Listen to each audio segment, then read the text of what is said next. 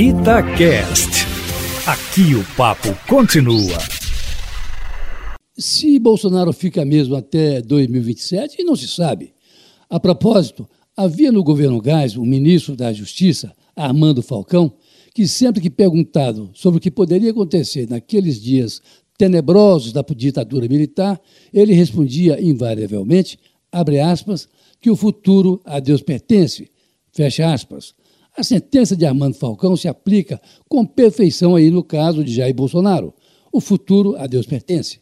Olha, mas não é desprezível o fato de que o presidente se aliou nas últimas semanas com o Centrão para criar uma base de apoio no Congresso e, com isso, tentar se manter no cargo, já que contra ele há pelo menos 30 pedidos de impeachment, mas nenhum a rigor, digamos, com possibilidade de ir para frente, até porque, como disse, o presidente se cercou agora da Guarda Pretoriana do Centrão, um conjunto de partidos fisiológicos do Tomalá da cá, que soma aí uma média de 200 deputados, e com isso, com a troca de cargos, ele pode fugir de um desses pedidos de impeachment.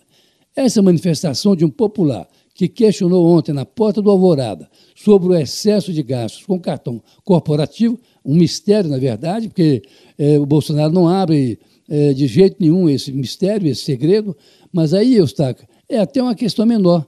Numa semana que três ministros de Estado e quatro delegados da Polícia Federal vão depor no Supremo Tribunal Federal naquela investigação do ministro Celso de Mello para saber se procede ou não as acusações do ex-ministro Sérgio Moro, de que o presidente Jair Bolsonaro tentou interferir indevidamente em investigação da Polícia Federal. O vídeo da reunião citado por Sérgio Moro já foi entregue ao ministro Celso de Mello e vai ser examinado nesta semana. Esse vídeo é o tal, citado pelo ex-ministro como prova de que nessa reunião Bolsonaro botou a faca no pescoço dele e pediu a sua cabeça no caso da troca do diretor-geral da Polícia Federal.